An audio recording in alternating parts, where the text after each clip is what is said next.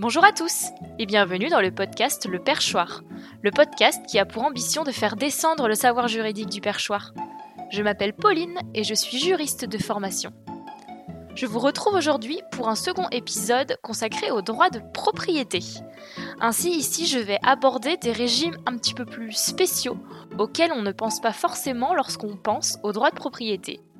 C'est parti Ensuite, on peut retrouver aussi euh, en tant que autre forme euh, de propriété l'indivision. L'indivision se forme dans un cas très particulier, qui est donc bien sûr prévu par la loi, qui est lorsque l'une des lorsqu'une personne décède et elle lègue la propriété euh, de sa maison par exemple à plusieurs personnes, par exemple à ses enfants ils sont dans un état de ce qu'on appelle une indivision. C'est-à-dire que l'indivision, c'est une personne à part entière qui est propriétaire de la maison. Ainsi, chaque indivisaire, donc par exemple chaque enfant, est pleinement propriétaire d'une partie de cette personne que l'on appelle indivision, mais l'indivision, elle est pleinement propriétaire de, du bien euh, de la maison. Ainsi, c'est un peu comme le cas d'une société il y a une personne en plus, donc là une personne morale, qui fait barrière entre les propriétaires personnes physiques, qui sont les enfants, et le bien, la maison. C'était ça aussi que je, je voulais aborder, c'est que là je parle essentiellement des formes de propriété pour une personne physique comme vous et moi qui possède une maison, c'est le cas le plus, euh, le plus courant, ou un appartement bien sûr. Mais il y a d'autres types de, mode de propriété plus, plus indirect par la création euh, d'une SCI, une société civile immobilière, ou alors dans le cadre d'une indivision, qui permet aussi indirectement d'accéder à la propriété. Alors cette indivision, c'est un cas temporaire. C'est le temps que soit un des indivisaires rachète la part de l'ensemble des autres indivisaires pour être pleinement propriétaire, pour retourner à un état initial classique, ou alors de vendre la maison au nom de l'indivision pour qu'ensuite cette indivision-là, elle disparaisse parce qu'elle n'a plus de... Bah, elle n'a plus de, nécessité d'exister.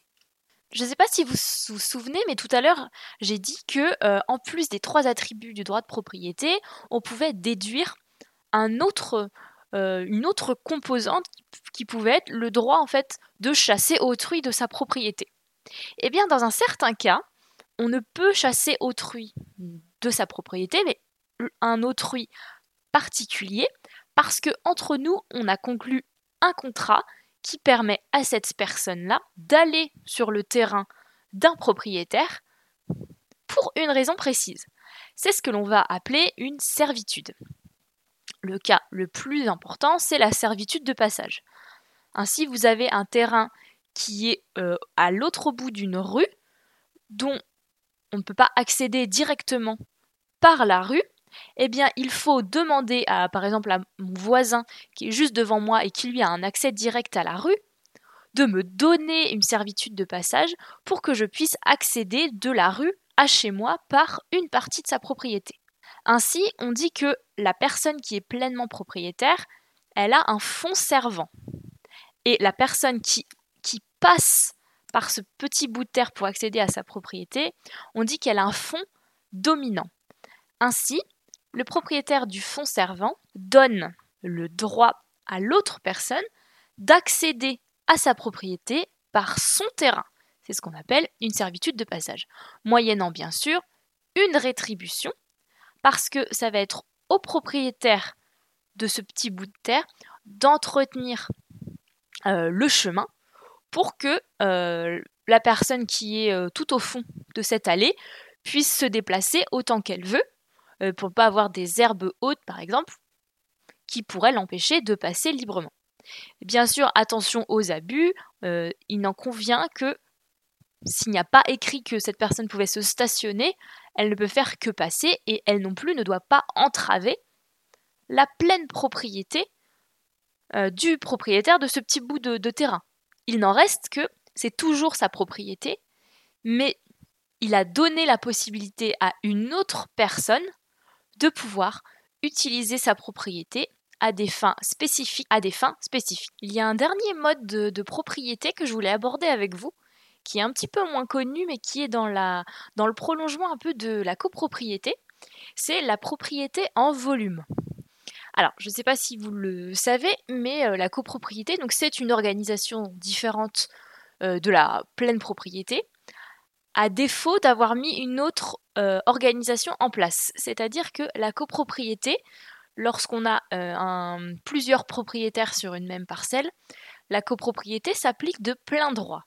Mais si les gens qui habitent sur ou qui sont du moins propriétaires euh, tous ensemble sur cette même parcelle choisissent une organisation différente, celle-ci peut s'appliquer tant que la copropriété ne s'applique. Et c'est le cas euh, de la propriété en volume. La propriété en volume, elle déroge au principe que lorsqu'une personne est propriétaire du sol, elle est propriétaire pleinement du sous-sol, mais aussi des cubes d'air qu'il y a au-dessus. Faut s'imaginer le terrain et puis après tout le ciel, tout le cube d'air qu'il y a au-dessus eh bien la propriété en volume déroge à ce principe-là. C'est-à-dire que une seule personne va être propriétaire du sol et ensuite on va diviser tout l'air, tous les cubes d'air qui sont au-dessus en volume. C'est ce qui est souvent utilisé dans les grandes villes, je pense par exemple à Paris ou en région parisienne, où pour un même mètre carré de terrain, eh bien au-dessus, les volumes vont être euh, divisés en immeubles d'habitation. Après, euh, en dessous, on a des rails de la RATP. On peut avoir aussi des rails de la SNCF, un espace public. après, des bureaux, des logements. Et tout cela sur un même mètre carré de terrain. Donc c'est vrai que c'est assez intéressant d'utiliser ce mode de, propriété. donc comme je disais dans les grandes villes. Et pour éviter toutes les choses qui doivent être faites dans une copropriété, euh, qui ne seront pas forcément adaptées euh, à ce type de situation, étant donné qu'il y a beaucoup d'acteurs et beaucoup d'acteurs différents. Voilà, c'était juste une petite euh, parenthèse pour expliquer assez rapidement la division en volume, parce qu'elle existe et parce qu'elle est souvent utilisée, notamment dans les grandes villes. Donc on voit bien que le droit de propriété en tant que tel, il ne s'agit pas seulement de posséder une chose, mais il y a de multiples formes de propriété auxquelles on ne pense pas forcément. Donc je trouvais ça, encore une fois, intéressant de discuter un petit peu de cette vision de la propriété que l'on a en France et qui est extrêmement multiple, tout en sachant effectivement que les deux formes de propriété que l'on rencontre, c'est la propriété entière et pleine que l'on a vu tout à l'heure, et puis la copropriété. Voilà, cet épisode est maintenant terminé. J'espère que celui-ci vous a plu.